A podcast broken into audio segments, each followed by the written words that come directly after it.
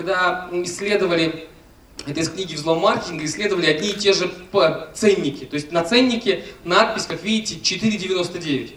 Показывали их людям, причем здесь прием было там 5 долларов, зачеркнуто снижение цены 499. Здесь цена написана 499, но написана специальная цена, да, special price. Здесь 499, но написана скидочная цена. Здесь просто 499, а здесь 499 с дизайном. Из серии вот пинг с такой звездочкой. И вот 499 с дизайном для людей воспринималось очень дорого. Те же, тот же ценник 4,99, но там, где 5 долларов было зачеркнуто, воспринималось как, не, ну это, это дешево, я возьму.